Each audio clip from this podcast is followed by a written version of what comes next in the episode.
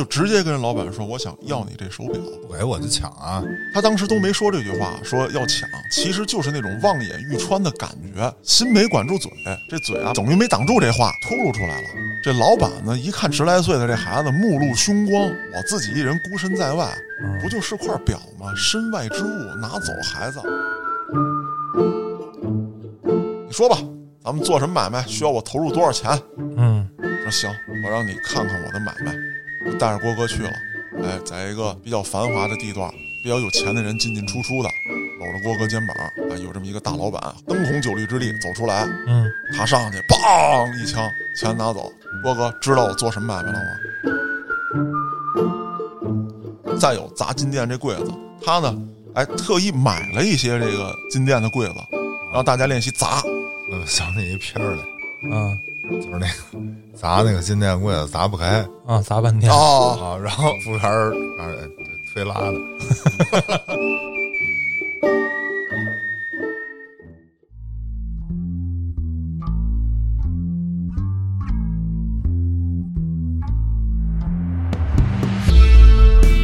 欢迎大家收听后端案内人。如果您有比较离奇的案件，愿意和我们分享，可以在微信公众号中搜索“后端组”，里面有小编的联系方式，您可以通过小编加入我们的微信群，与我们聊天互动。我是主播嘉哥，我是老郭。小黑黑，郭哥好久没来了，哎是啊，现在治安太好了，这不是冬奥会严打了？没什么案了。又没说让你说现在的。不是郭哥，我理解是这样，就是冬奥会一严打，然后你不敢出来了，不是你怕来咱家，你怕什么呢？我操！这反正都跟案子有关，你知道吧？郭哥不可能不敢出来。前一阵儿那个北京电视台采访他呢吗？不是，那是正面的呀，就是啊真的就是。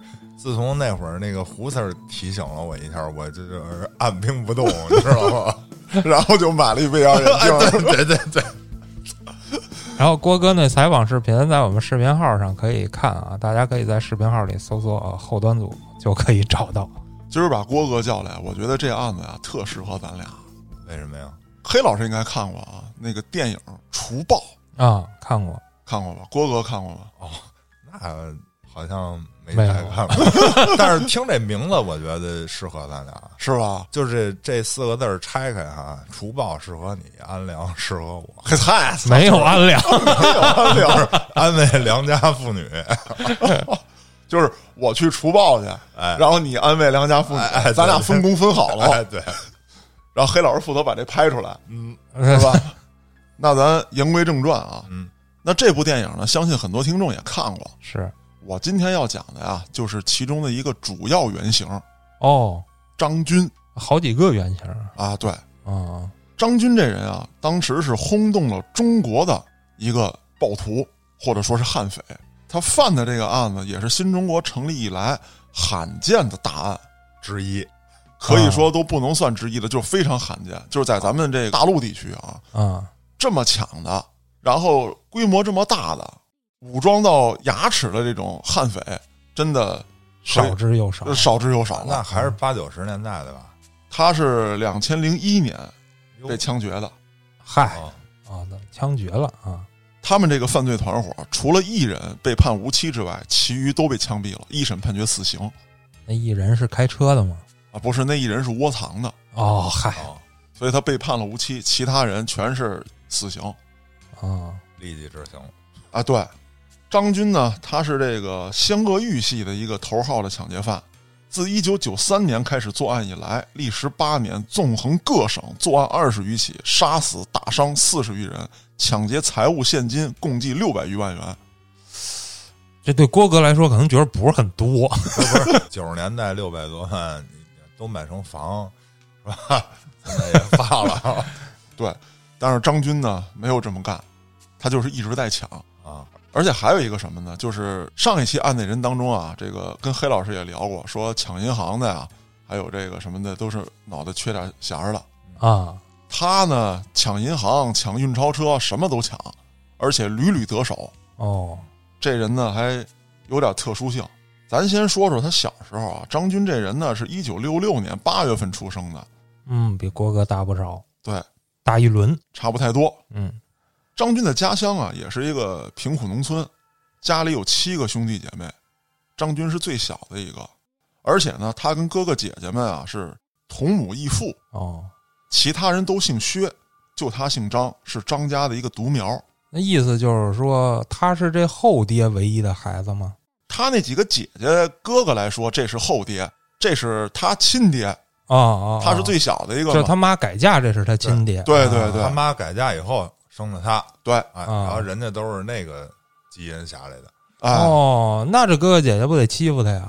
那当然得欺负他了，不是一爹呀？可不是吗？嗯，而且呢，还说就是跟后爹要有什么矛盾，那肯定拿这小子砸法子。对那不是亲儿子吗？那对呀、那我不敢跟你哦，哥哥姐姐跟他对呀、啊，对啊。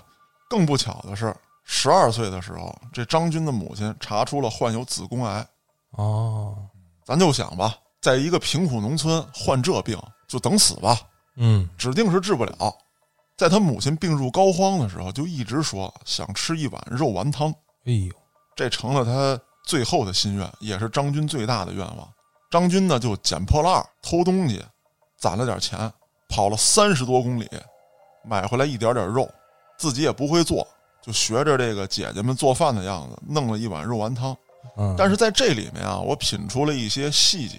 他是家里最小的孩子，十二岁，上头七个兄弟姐妹，是那最大的，我觉得应该有一定这个挣取钱的能力了这妈也挺厉害的。啊。那你想啊，老大无论是哥是姐，他能弄着点钱，为什么一碗肉丸汤没让自己亲娘喝上？虽然说爹是厚的，但娘是亲的，对呀，哪怕从自己身上嘎呢。可说的这话呢。嗯，所以说，我觉得他的家庭啊，别看他是亲爹亲妈，但是估计也跟后养的差不多。上头那么多哥哥姐姐是原来的那个一老一少们，可能确实对他，包括对这位母亲，心里头有一点事儿，所以才会有这一幕。他去偷东西，哎，换钱，捡破烂换钱给自己妈，还得学着姐姐的样子熬一碗汤，哪怕说你们不出钱给妈做碗肉汤，应该不是事儿。我觉着应该也挺委屈的。你想啊，家里都这情况了，嗯，加上他，再加上他妈，等于九张嘴等着吃饭，他爸肯定不会怎么着家。对，那他爸不着家的话，那这些哥哥姐姐们不就得虐死他呀？可说这事儿呢，嗯，这个一般的逻辑咱都能分析清楚啊。那可以说吧，喝完这碗汤不久，母亲撒手人寰，那那最后也算如了愿了哈，反正是喝着了。对，病是治不了，但是说呢，也不算含恨而终了吧。嗯，生前最后的愿望，这个小张军给实现了。因为家里穷，这张军啊，上到怎么讲，就是初中毕业，九年义务教育算是完成了，就辍学了那就不错了，啊，就不错了。进厂了。哎，可是当时呢，你要想出去打工，年龄太小，你也不会啥技能，确实不好安排。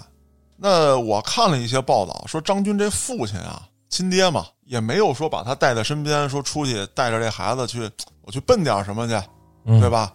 然后我带带他，以后等他学点技能之后，能够养家糊口，就把他留在家里了。你想啊，这回连唯一照他的娘都去世了，他得是一个什么样的生活状态？没钱，当然有地方住啊，没事儿做。这几个哥哥姐姐呢，咱们就只能猜测了，能对他咋样？他呢，就走上了另外一条道路。犯罪我得牛逼，哦，就是混社会的了。哎，我不能挨欺负。也行，从小就是打架，渐渐的在这一带啊，就这一块子完塞了完塞了，混出名气了。啊！而且呢，受到这个电影《少林寺》的影响，哟，爱练功夫，那得去河南啊，这不是没去了吗？自己穷练那也不行啊。他可能修炼方式跟我小时候差不多，哦，就是一遍一遍的看这个少林寺的录像带，先从打树开始，然后从打人，啊，再慢慢的打一些比自己大的人。哦，就是老牛，你过来，我刚才刚跟这个这个少林寺里面学了一套这个龙爪手，哦，你让我抓一下好，啊，就大概是这么一过程。一九八三年的时候，张军因为打架斗殴进了少管所。从这个少管所出来之后啊，张军一点没改，啊，为什么呢？他有怨气，对谁？对社会有怨气哦，啊！我挨欺负，我站起来反抗，那为什么抓我呢？世界上那么多坏人，你们怎么不抓去呢？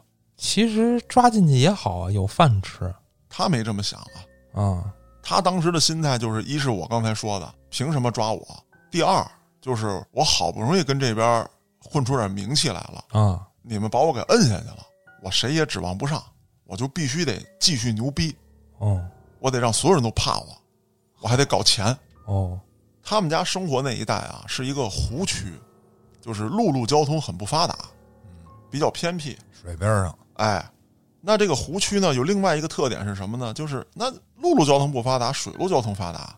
这不是湖吗？哪儿有水路啊？湖它不也能通点河什么的吗？它不能是那死水洼子那是。那到了这时候啊，八几年就有一些人到处跑生意，嗯他也见着这个所谓的商船吧，哎，来来往往，有一些人呢衣冠楚楚，哦，他就动了心思了。想跟一大哥没有，我哎得抢他。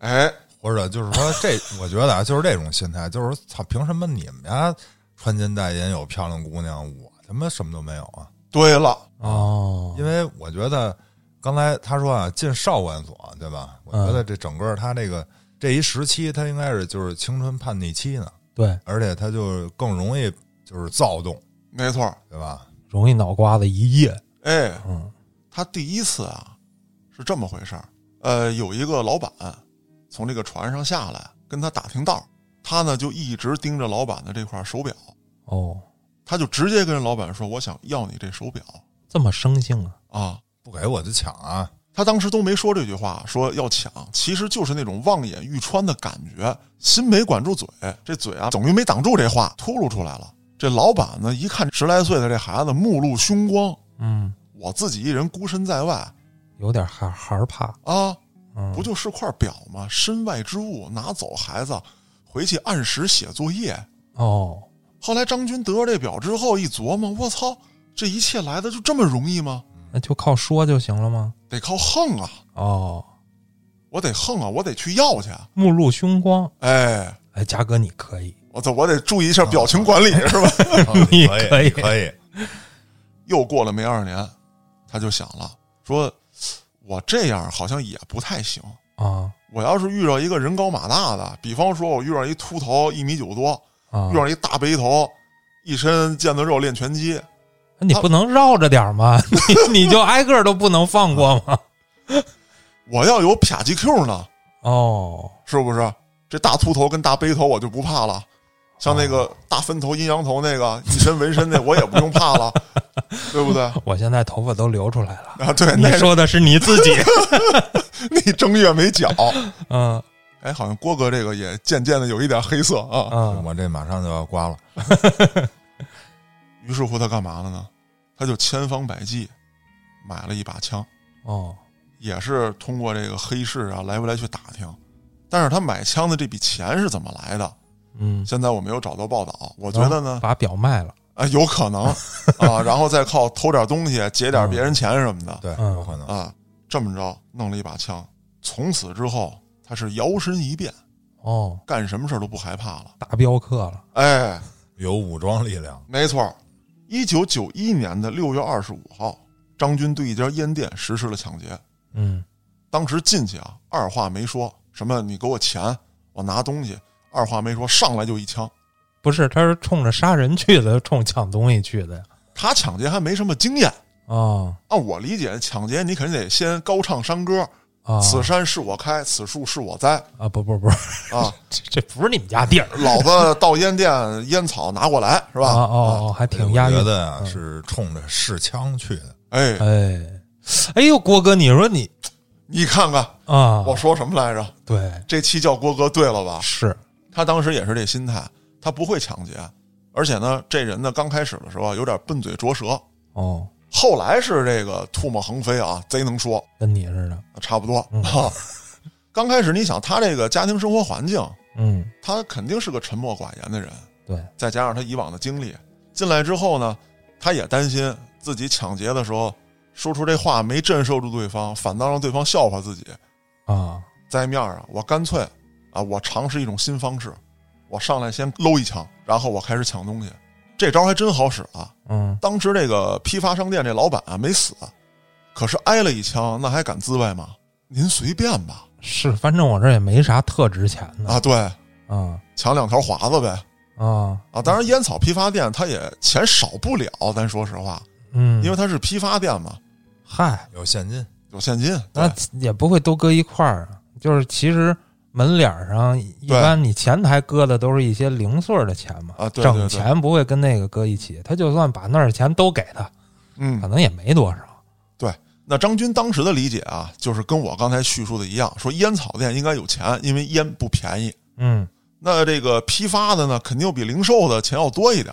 是，但是黑老师你说中了，当时抢劫的这个钱款啊并不多，不过这一笔之后他成功了。哦，他觉得我跑通了这个事儿。哎，啊我他妈真是那个，我懂这个。哦，那一九九三年的四月十九日，他抢劫了一家百货商店，百货商店对，抢肉去啊？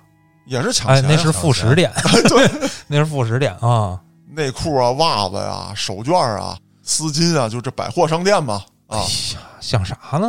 抢点半导体什么的嗨，那不是太大不好搬吗？啊？当时那半导体多大个儿呢？也是开枪打伤一人。同年的，也就是一九九三年的四月二十号，也就隔了一天，啊，张军持械致一人死亡。这怎么着踩他脚了啊？怎么说呢？这个事儿呢，没有过多的报道，就正规报道没有。但我在网上查到了一些资料。嗯，张军想啊，说当时我还没杀过人，哦，说我要是继续抢劫，我要想干成大事儿，我得过心里这道坎儿。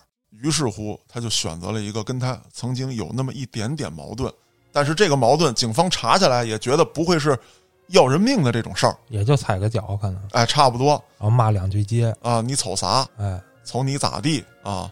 你脚硌我鞋了啊，啊？就大概就这种事儿。就是警方不会根据这点事儿说他们哎有恩怨，啊、，对对对，张军持械致其死亡。是枪吗？这回没开枪，啊，报道当中写的是持械，哦，因为他这时候啊很聪明，他不能用枪。那就给他串上了对。案子啊，对，他这次就是为了练胆儿，就是要杀人，哦，他要走出自己的第一步。于是乎，他持械杀了这位无辜者。张军这人就想说，我要想干大事儿，靠我一人的力量是不够的，嗯，我需要有一个组织。哦，他抢劫了几笔之后呢，手里有了点小钱，就伪装成了这个卖电器的老板，咋伪装？开个店不用开店啊，啊？我就跟你说我是卖电器的哦，加一包，啊，加一包，我有钱啊，我请郭哥，那个郭哥，歌厅知道是干嘛的吗？啊我没有比郭哥更知道。郭哥说我是写歌厅攻略的，你是说量贩的还是什么的？啊，有偿陪侍是吧？然后带着郭哥就去了嗯，谈生意，带着郭哥玩儿哦，啊，给郭哥花钱，说跟我一起做生意吧。郭哥一想，那我也是个生意人啊，对不对？不能白吃你的，白喝你的，然后我嫖完你还给我钱，是吧？你说吧，咱们做什么买卖？需要我投入多少钱？嗯，说行，我让你看看我的买卖，就带着郭哥去了。哎，在一个比较繁华的地段，有这个比较有钱的人进进出出的，搂着郭哥肩膀啊，有这么一个大老板，好比说从这个灯红酒绿之地走出来，嗯，他上去，梆一枪，钱拿走。郭哥知道我做什么买卖了吗？哦。这个郭哥可能也受不了。啊，对。哦，啊 这样啊，啊，合作嘛，你看见我了啊！啊，我操，你要不跟我合作，啊，你也是这下场，对，哦，而且他在找合作伙伴的时候，基本上跟他都沾亲带故，也就是说，你家里的情况我都了解。哦，你要是不干，第一我干掉你，第二我威胁你的家人。知根知底儿了。没错，这里面啊，讲到这儿呢，我就把他这个犯罪团伙的几个主要成员给大家讲一讲，非常的有特点，而且有一些很奇特先说郭哥吧。啊。先，我觉得先不说郭哥 啊，先说一个情妇。哦，这个情妇啊，比他大十六岁。这叫情妇。对，这女的确实是张军的情妇，哦，比张军大十六岁。看到这个报道的时候呢，我突然想起几年前在网上特流行的一个那个视频，也不知道那大姐怎么火的。我比你大十八岁呀！嗯，啊，你看过那视频吗？没有。郭哥看过吗？操，好吧，这段好尬，我操！咱们有看过的听众啊，一定在评论区挺我一下，操，别让我自己这么尬啊！然后呢？十八岁，然后呢？啊，然后咱接着讲啊，不是不是，我说那个啊，那女的，这不是这，她是这样，就是说那女的啊，网恋，啊，有一小伙子喜欢她，啊，天天管她叫宝宝，哦，然后那女的呢，就跟那个视频上哭啊，说我比你大十八岁啊，我们这是什么什么畸形的爱呀、然啊后说不可以啊啊什么的，哦哦哦。啊，女的长得反正也是挺那个的啊，啊。这这真是那个，反正啊。啊，啊啊就回头听众朋友们可以把链接发到评论区啊，让黑老师补补课。啊！链接估计是发不出来。那就关键词让黑老师回家搜去啊。啊咱们说回这女的，这女的姓秦，这秦大姐啊，被捕的时候已经五十岁了。啊当时跟张军认识的时候，岁数也不小。我刚才说了啊，对比他大十六岁，而且她还不像咱们常规理解的说这个四五十的女人风韵犹存，有种特殊的味道，或者说张军就喜欢这个熟女这一口，并不是。嗯这位女性的照片在网上也能搜到，非常的这个怎么讲？虽然人家是犯罪分子啊，咱们不能这个侮辱性的形容人长相，只能说很平庸。嗯那我知道怎么回事了。你说他他这个估计有点像张军的母亲，有道理，我操！要不说郭哥真是那个呀？是我斗胆的猜测一下，嗯是不是他犯的窝藏罪啊？不是，嘿他犯的还不是窝藏罪，啊他是被判死刑的。哦这个女的呢，有一个孩子，也是离异，自己带着孩子。张军呢，可以说长得其实挺精神的。为什么这部电影能找吴彦祖来演？我觉得除了演技之外，那颜值也是很重要的一个因素嗯啊。张军长得确实挺精神，他向这个女的呢输送了大量的糖衣炮弹，可以说这个女的是犯罪团伙当中，就是那些主要行凶人员当中的唯一一个死心塌地跟着张军的。那张军到底是需要他的什么呢？张军就是需要他的其貌不扬，以及对自己一切行为的包容。哦刚才郭哥说了，这位姓秦的女性像她的母亲，母亲最大的特点是什么？容容忍，哎，包容。这位姓秦的女士容忍了张军的杀人行为、抢劫行为，而且还容忍了张军找别的情妇，哦并且张军说让她干嘛，她就干嘛。在张军的指使下，这位姓秦的女性实施了抢劫，而且在抢劫过程当中，她是持枪射击他人的。哦，冲在一线没错，一九九五年的十二月二十二日晚上十八时三十分，地处沙坪坝市的这个重庆友谊华侨商店，这当时啊，这个点儿啊，大家都下班了，商店里面熙熙攘攘，突然有人高喊一声：“都他妈滚蛋！啊哦，不是都趴下，都滚蛋。都滚蛋那你等他出去不就完了吗？快下班了。”当时就看有一个身材矮小、这个中年妇女形象的人，当然她蒙着脸啊，你从身姿啊什么之类也能看出来，这是一个中年妇女，拿着枪冲到卖金银首饰的柜台。哟，长脑子了哎，啊！当时柜台里面呢有一个很漂亮的营业员，营业员当时吓傻了，其实根本就没反抗，这女的过去就一枪，然后砸碎了这个玻璃，开始划着这些金银首饰。嚯、在这女子身后有一个身材瘦高的男性，也是戴着面具，不言不语，然后跟这个女的一起就走出了商店。这就是张军跟他的情妇秦某做的案子。这个秦某他在做这个案子之前，因为自己长相其貌不扬，谁会怀疑一个五十多岁的大姐，或者说一个四五十上下的大妈？他是干嘛的？侦查每个时间段人流量怎么样，哪个门开，哪个门关，什么时候抢劫合适啊？逃跑路线是什么？这个卖金银首饰的柜台里面都有多少东西？他划楞这一下，踩点儿的，对他划楞这一下，你不能说挨个捡啊，对不对？嗯我就这一把划楞过来，大概是多少钱，他都摸清楚了，而且由他一马当先。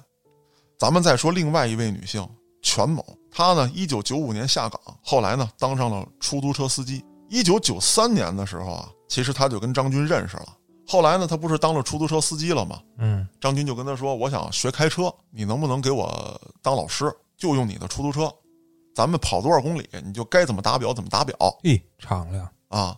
那你想，等于是包车了。嗯开车的过程当中，这俩人呢就家长里短的这么唠，而且有的时候呢，张军比如说一天吧，两百块钱车费，张军还多给个三五十，哦，两百五哎，要弄得特别晚，这张军呢就包夜。那不那还没到那份儿上，就是啊请他吃个晚饭。嗯，有几次呢，累了之后就说：“你把车收了，我请你吃个晚饭，咱俩喝点儿不开了，哎，在你家附近喝完你上楼，我自己走这人又帅，啊，嗯出手又大方，嗯还体贴。”这位全女士呢，也是离婚之后自己照顾孩子，生活也比较拮据。你想，一个低姐她得多累，是，这咱就不用解释了。生活中又需要男的，突然有张军的出现，可以说让他如沐春风。嗯张军拿捏的也特别好，就是我对你时冷时热，时近时远。哦，欲擒故纵，对，在你特别感动的那一时刻，我突然收了，嗯你就得反扑。这全女士就约了，说这个练车呀，咱可不能手生，嗯，你得天天摸是，啊。就这样一来二去，两个人越来越熟。那有一回，张军就说了，说你帮我拉趟货吧，咱们表该怎么打怎么打。啊，我知道出租车呢是不让拉货的，但是吧，我这个货有点复杂，我特信得过你。不过你也放心，肯定给你惹不了事儿。然后这女的说：“行，没问题，咱俩认识又不是一年两年了，是，对吧？啊，我怎么着也是你师傅。从开车这一块儿来说，嗯说行，你交给我吧。这张军呢，就拎着一包上了车了。按照张军设计的路线，当然走的肯定不是最短的途径啊，咵咵咵一顿绕，到了地点了。他下车的时候跟这个全女士说：“说等我一会儿，没有啊，说我今天呀骗了你。我其实呢，我一直在纠结啊，要不要跟你说实话。我张军不是什么好人，但是我不想骗女人。第二，我更不想骗你，我不想让你蒙在鼓里。今天我跟你摊牌了，我很喜欢你，但是今天这个事儿，我又得必须拉着你干。我让你明明白白，啪把包打开了，里面是把枪。咦，今天要送的就是这个货。他把这包搁到了这个全女士手里，说：“我现在想通了，你可以拉着我去警察局。哦，如果我走了，有一天出了事儿，你因为拉我拉这把枪，脱不了干系。”这时候他又说了好多煽情动情的话，说什么这可能是我们最后一次见面了，然后什么我有个宝藏在什么什么地方啊，你拿着这个去给孩子怎么怎么样，以后也不要啊开出租车了啊啊什么的。这女的哇就哭了。哎呦，我要是这女的，我心里妈卖皮呀、你要不告诉我这里有枪，这不是就跟我没有干系吗？对 呀、哎，所以说这时候的这个女人还是感性的。很感性。那之后，张军为什么用这个手段跟全女士接触呢？第一次你就帮我偷偷的运了枪，那以后你这就是我的藏枪点了。上了贼船喽。对，两千年的七月，他带着这位全女士，哎，来到了常德，说你还得帮我办件事儿。在常德的市郊啊，他找到了一位年轻人，无辜的年轻人，既不实施抢劫，跟他也没仇，也不是他抢劫案的目击证人。他跟全女士说：“你开枪打死他。啊，练他胆儿，然后就是说让他干一票，对死人塌地的，”对，等于说是投名状了。嗯而且在逼他开枪的途中啊，张军还提到了全女士的孩子，嗯，这不就是威胁吗？哦，杀别人家孩子总比死我自己家孩子要好吧？这是一个自私的想法，但是作为父母来讲，一位母亲，她一定会这么想。嗯于是乎，他开了枪。另一位合伙人严敏，重庆市人，他是第一个啊主动投入张军怀抱的。这是男的了吧？严敏是女的，怎么都是女的呀？娘子军，一会儿我讲男的，别着急。啊，这个严敏啊，其实是被张军比较帅气的外表，还有就是出手比较大方这个特点啊，所吸引。不一样吗？对啊，但是张军呢，跟前两位女性不太一样。前两位女性可以说啊，就是规规矩矩、老老实实的，呃，被张军一步一步诱导进来的。啊，这位严敏呢，其实他的行为一直不太检点啊，哦一直这个也有这个服刑的这个前科。属于投怀送抱这个。哎，对，嗯张军对付他也有一个方法，就是我先给你花钱，哎，你跟了我了吧？然后我管你借钱，其实你不敢不借我，嗯因为你知道我这人不一般。虽然你现在还不知道我是个抢劫犯，但是一看我这个出手，一看我这个气宇轩昂这个气派，啊，搁现在就是一诈骗犯。嗯对，而且这个姓严的这位女性呢，也觉得我借你张军钱，你一定也还得上啊，你有钱啊。是诈骗犯都得先还一阵儿。哎，对。那后来借完钱之后，约了一个还钱的日子，他带着姓严的这位女士说：“走，今天跟我拿钱去。嗯，呃，我呢再给你点利息。哦，说实话呢，老爷们儿管女的借钱啊，有点没面儿是，啊。不过也是形势所迫 啊。今天把钱还你，嗯，也还我一面儿，就当是你在我这投资哦，啊。你借了我一万，我还你一万二值，啊，这就不算借钱了，算你投资。对，你多拿点钱，我也有面儿。走吧。哎，这个姓严这女的还挺高兴可不是吗？啊，当当当当滴当，俩人就走了。操然后就抢了一票，哎，把钱还你了，对，拿着哦，热乎还你的钱，热热乎乎的利息啊，啊。这姓严的这女的，太刺激了。哎，嗯，帅，真他妈牛逼！哦，我就得跟你。哦，这女的呀还没完，还有一位叫陈乐，初中文化，年幼丧父，母亲务农，家庭条件也不是很好。十六岁辍学，十七岁来到广西、广东等地打工。一九九八年，厌倦了漂泊的生活，回到了家乡，开始坐台。又是又是一女的。哎，哎呦我，这个陈乐啊，身材高挑，面容清秀，可以说呢是这个张军肉体上的伴侣。哎，嗯，肉体上的伴侣，而且呢，他也替张军进行了很多踩点活动，哦，还是张军的这个会议室的看守者。会议室。就是张军给陈乐租了好多的居住地，不同地址的，这些地址有他们的安全屋，有他们的会议室，他们商量一些事情会在这些地方，哦都由陈乐负责。哦，明白了。而且这陈乐啊，还有个什么特点？刚才我说了，呃，那位小妈妈似的嗯那位女性，嗯，她其貌不扬，进入一些什么商场啊这些地方不被人发现。是陈乐呢，个子高，长得漂亮，容易引起注意啊。眨眼啊，扎眼，那怎么办呢？你去一些高档的地方，勾搭老板去，啊，你不容易被发现。不光是勾搭老板，还有什么呢？就是比如说，我想买一些这个特别牛逼的东西，哦，哦，你比如来一大妈，你进去，人家就要不就明白明白，哎，对，要不就奢侈品，没错没错，他准备抢这些店，而且当时搞外贸的那些老板特别多，那这样的女性跟他们接触就容易，这也是他的重要特点。讲了这么多女的了，说难道张军领导的是一支女子军吗？啊，非也，他手里有男性。先讲一个主犯，李泽军，常德市安乡县安福乡人，在家排行老三，生于一九七一年，在大湖口中学读完初二之后就辍学了。之后呢，就到了这个纺织布厂工作了一段时间。一九九一年，应征到了海军，服役四年。这厉害呀！当然了，这个有战斗力，没错，这是张军手下的主力干将。嗯，一九九五年五月，这个李泽军呢就退伍了，回家结婚。可没想到，结婚仅仅七十天，俩人吵嘴，他媳妇儿喝农药自杀。呵，这李泽军呢就觉得自己的命运怎么他妈这么悲催？嗯，按理说，我一个服员军人，是光光荣荣的回到家，是吧？结婚啊，因为当地的旧习俗，我背了一身债。好不容易娶来的媳妇儿，气性怎么就那么大？七十天喝农药自杀了，那结婚这债我还得还啊！嗯，媳妇儿也没了，自己扛着呗。李泽军呢，就到处打工。一九九八年的时候，他重新结婚了，还生了一个女儿。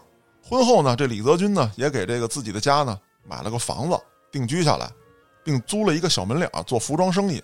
村民反映啊，这个李泽军平时啊不爱打架，也不爱说话，而且当兵的出身，特别的这个受部队教育嘛，帮助老百姓啊什么之类的，好评如潮。是，他犯事儿之后，没有人会相信李泽军会是这个抢劫杀人的一个主犯。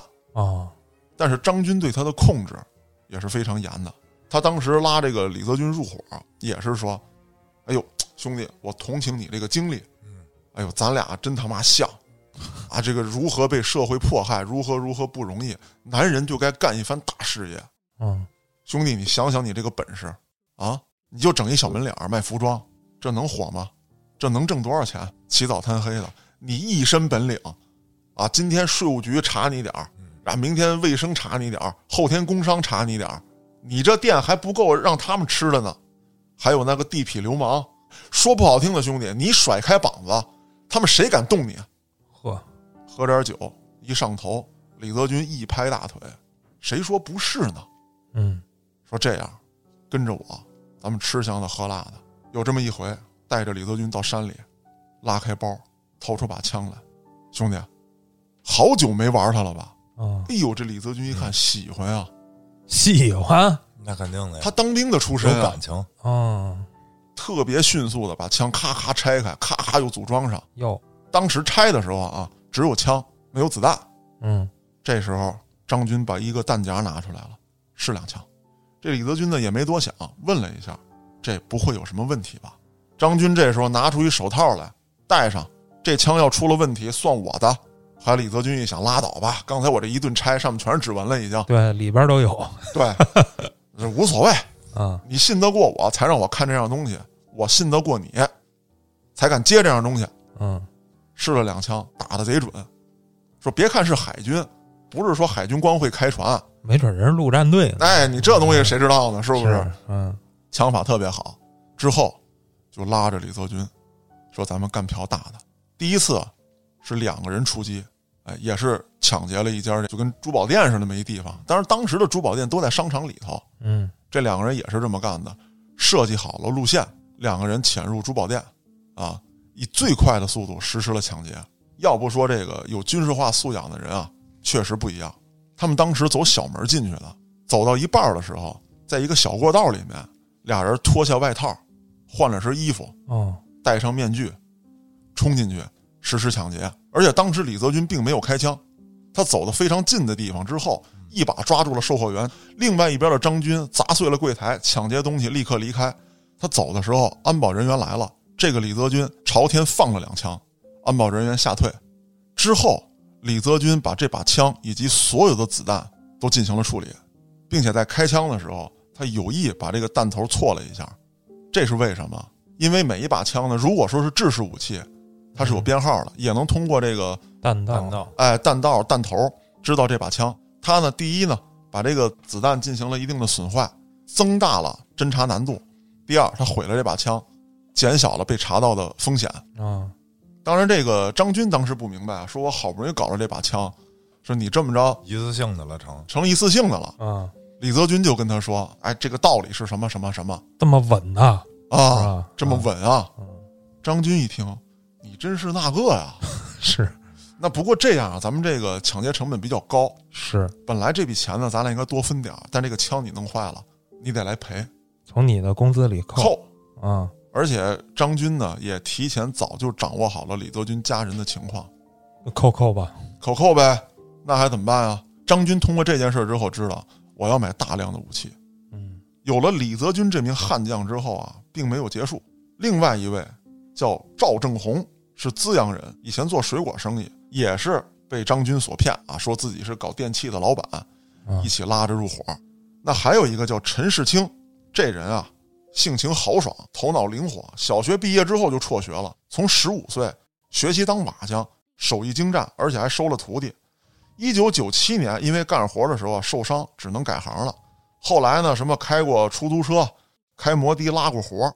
一九九八年，干起了正规出租车，从此呢很少回家。他是跑这个跨省的，什么这种长途的这种出租车。嗯一九九七年啊，他跟张军认识了，被拉下了水。张军呢，对付这种人有另外一套办法，就是我让你看到暴富之后的景象。哦啊，这个陈世清呢，他从小呢是娇生惯养，而且呢自己手艺好啊。嗯你别看我辍学了，我学这个手艺特别厉害，我还能带徒弟，嗯，哎，有钱，县市鲁班，嗯哎。可是没想到这个受伤干不了了，嗯只能什么拉黑活、开摩的。后来好不容易开上正规出租了，但是也累啊，是离他想要的生活又太远。从小娇生惯养，不爱吃苦，一遇到这个张军，好家伙，这就是有钱人的世界呀、嗯他也没有什么是非正义观念，那我就跟着你干呗，咱来吧。还有一位叫李金生，四十岁，身材高大，一脸憨厚。本身呢，他有一个幸福的家庭，哎，有一个可爱的女儿，可以说呢，不愁吃不愁穿，不缺钱花，也是被张军拉下水的啊，也是让他看到了暴富。在利益面前啊，很少有人能不为之动容。是，这个最后一位这形象像你，嗨，黑老师，你快让我暴富，我可以不择手段。嗯哼，不是大高个儿，有一女儿，刚才那海军陆战队也有女儿，嗨，这我往自己脸上贴金啊，我可能到不了海军陆战队那份儿上。刚才介绍了一下他的团伙主要成员，嗯那咱们说说他办过的案子。一九九一年那个案子，咱们开篇就说了。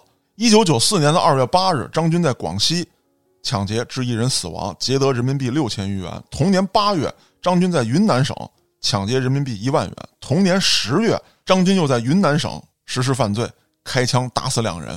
这两个人呢，很可能是知情人。哦，张军为了灭口，把他们打死了。同年的十一月二十三号，张军又在重庆市实施抢劫，致一人死亡，抢走了六千余元。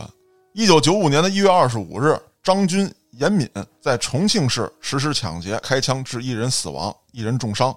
一九九六年的十二月二十五日，张军等人持枪抢劫了上海第一百货重庆店的黄金屋，开枪致两人死亡，一人重伤，一人轻伤，抢走黄金饰品价值人民币六十三万余元。哎呦，一九九七年十一月二十七日，张军等人持枪抢劫湖南省长沙市友谊商城里面的黄金柜台，致两人死亡，一人轻伤，一人轻微伤，一人重伤。抢劫黄金首饰价值人民币一百三十七点二万元。越来越刺激了，一九九九年的一月四日，张军等人又持枪抢劫湖北省武汉市广汉黄金首饰专柜，造成一人死亡、三人重伤、三人轻伤，共抢劫人民币三万余元黄金首饰，价值人民币二百六十三点四万元，以及一辆出租车我操，要出租车干嘛使啊？逃跑。哦，没提前预备车手，哎，这次黑老师你问对了，这次有问题了。提前预备的车手，停车地点离他们差了十几米。哦，正好在那个位置上，他们要跑的那个位置上有一个趴活的出租车，他们就给抢了，直接开走了。哦，然后那位接应人差点被张军做掉，就算不做掉，这钱你也甭想。对，钱是一分你捞不着。然后这位接应人切掉了自己一根小手指谢罪。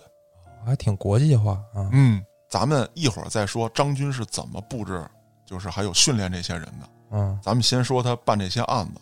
两千年的六月十九日，张军等人又在重庆市实施抢劫，抢劫了朝阳东路的储蓄所的押运人员，劫得人民币十四万元，又抢了一辆出租车，致两人死亡，两人轻伤。同年的七月二十一日，在湖南省实施抢劫，致一人死亡。八月十五日，又是在湖南抢劫了农业商业银行，致两人死亡。八月下旬，张军等人在常德市枪杀一人。八月三十一日，张军等人在湖南省的常德市继续犯案，枪杀一人。在两千年的九月一号，当时的晚上六时零六分，张军、李泽军、陈世清、赵正红在湖南省常德市持枪抢劫农业银行的运钞车，致七人死亡，四人轻伤，一人轻微伤，劫得警用微型冲锋枪两支，子弹二十余发。我的天，七人死亡。咱们在电影当中呢，一定也看过这个桥段，十分精彩。真实的报道呢，对这一段呢记录不太多。我找到了一些报道呢，跟电影当中有重叠的场景，但是也有不一样的地方。张军等人当时抢劫到这辆运钞车之后啊，是打算先把运钞车开走，提前的踩点让他们得知这上面的数额会比较大。但是呢，因为当时车钥匙还有打开后面库门的这个钥匙锁呀、被他拧断了。哦，所以只抢劫到了小部分的财物，当时就紧急破车，抢劫到一部分的钞票之后就立刻撤退了，也是场面非常血腥。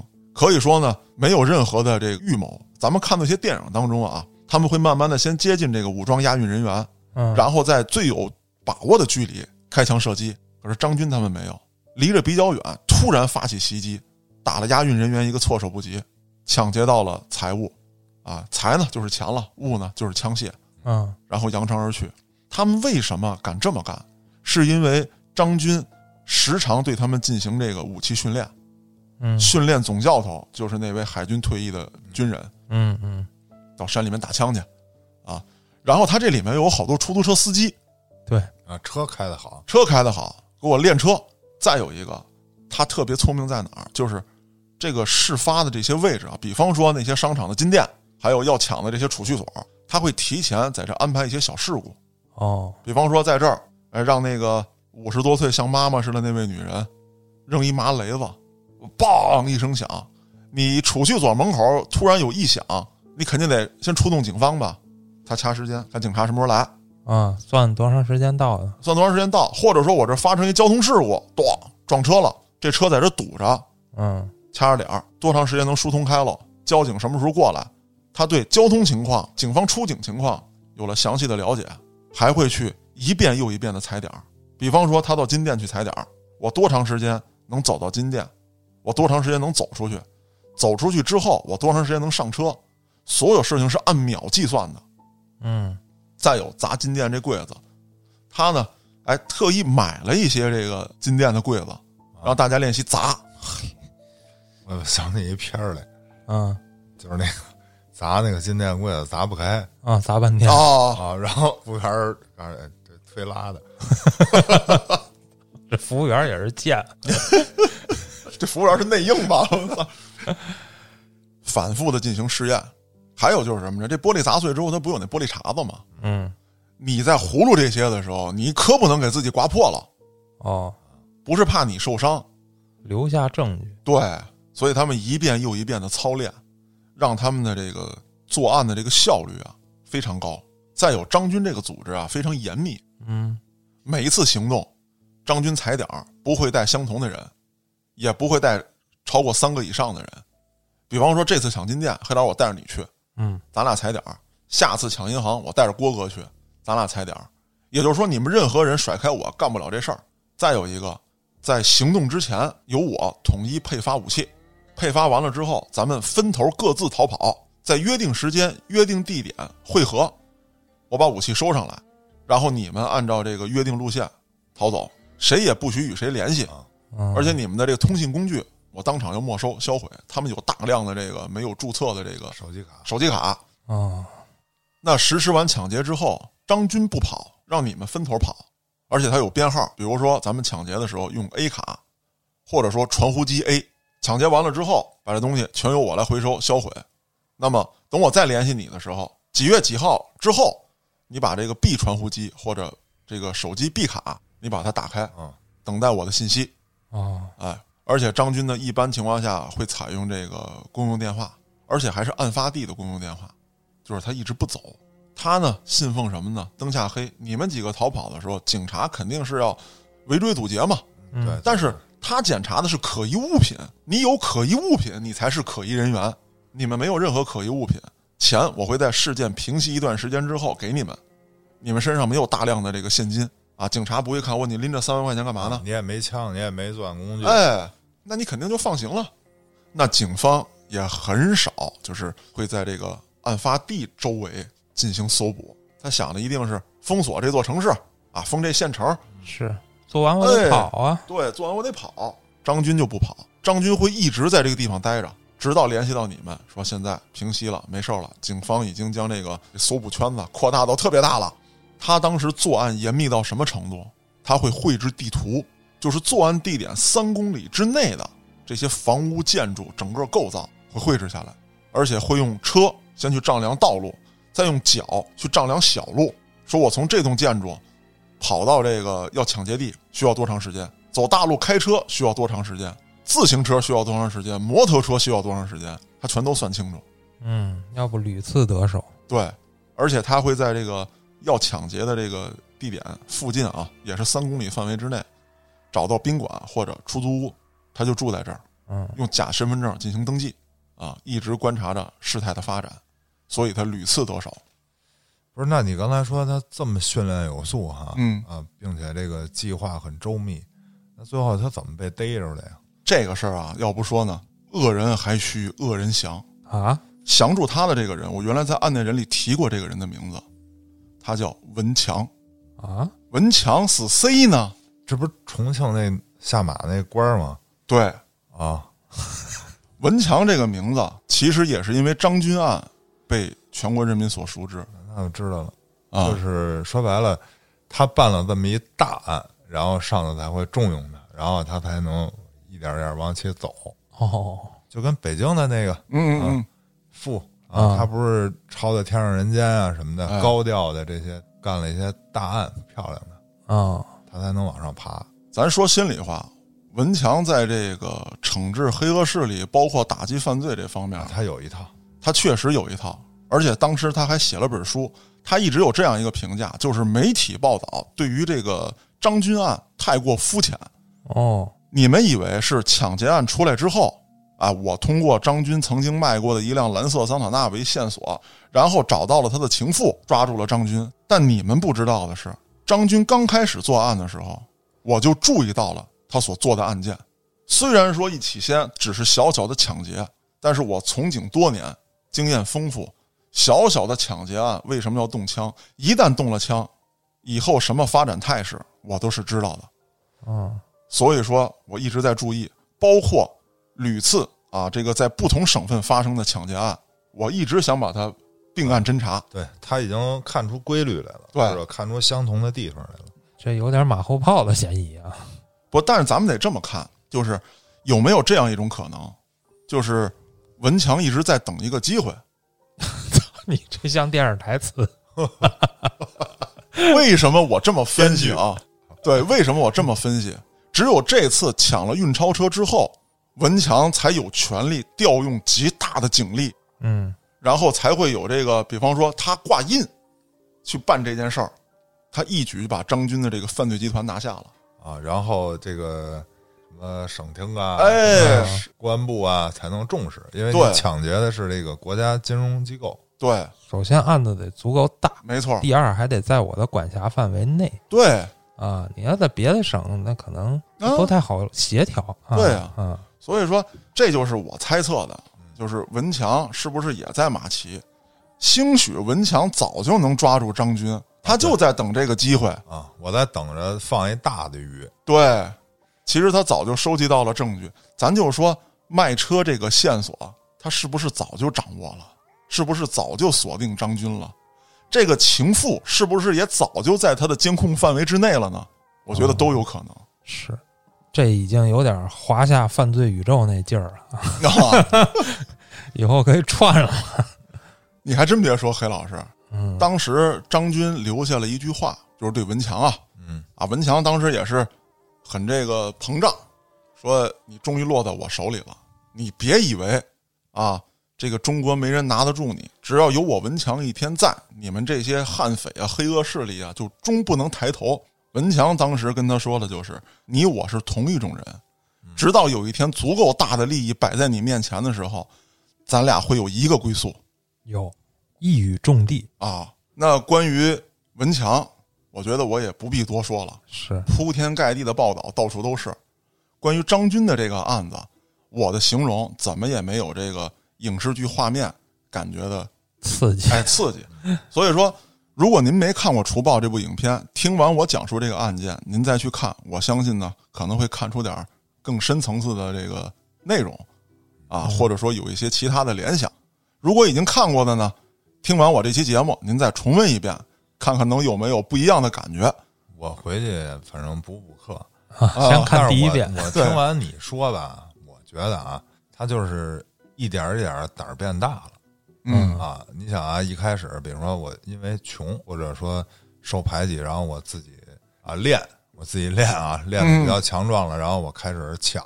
嗯你嗯看一开始他抢的就是类似于咱们说农村也好，或者说小县城那种小商店，哎，对吧？因为呢，这会儿呢，我不敢上大街上去，我肯定还是在一个相对密闭的一个环境，我抢一个我认为他应该有点钱，比如说他应该有现金收入。那嗯大街上的人，我不知道他有没有钱，另外有那么多目击人，对，我有可能跑不了，对吧？好，我抢完了以后，我觉得我再干更大一点的事儿，我自己应该是完成不了，嗯我需要招募同伙，然后我开始招兵买马。这里面呢，又有受过专业训练军事训练的人，嗯哎，然后我拿他当那个教官，咱们说啊，嗯然后培养一部分人，开始抢劫金店，对吧？这种地儿呢，就是说他要在闹市区的商场里嗯啊，然后我们团伙有分工，我们才能完成这个事儿。这个金额呢比较大，进而最后是这个就是咱说就抢银行的嘛，对吧？嗯咱小时候经常听说过，基本上你抢到银行这块儿呢，就到头了。啊，你不能说你再抢国库去，那有点扯呢，对吧？就运钞车啥的呗，到对头儿哎，对，基本上这块儿就到头了。完了，你说的这个公安部门的咱们这这个领导，也是说已经到了顶峰了，这会儿就给你扼杀了。哦，我这功绩最大，对，嗯，啊。其实一开始的小案子，确实他介入的话，无非就立个什么小的功啊，机等功，机等功的啊对啊，对，我觉得郭哥分析的这个确实非常到位。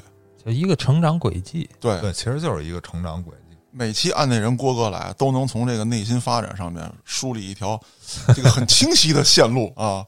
对，反正那你就想，他如果中间他遇见什么事儿，他能比如说终止他这犯罪，你感觉？就比如说这这个咱捋的这条线啊，它是一个比较正常的，对吧？就是我尝到甜头了，我一点点做大，我一点点膨胀，对吧？那就是说，他对这个欲望他是不满足的。咱说按说他抢什么几百万，对吧？九十年代几百万，有时候我就想，就包括这个贪官啊，你贪都上亿，嗯，对？吧？你这钱你应该够花了吧？他们都不敢花，不是你 你不敢花，咱说了，那你弄那么多干嘛呀？咱说了，我弄那么多，我敢花，我都觉得我我有个够啊，嗯，对吧？嗯怎么说呢？就是说，我会觉得应该到一个时候，我要悬崖勒马，啊，对吧？金盆洗手，享受生活去。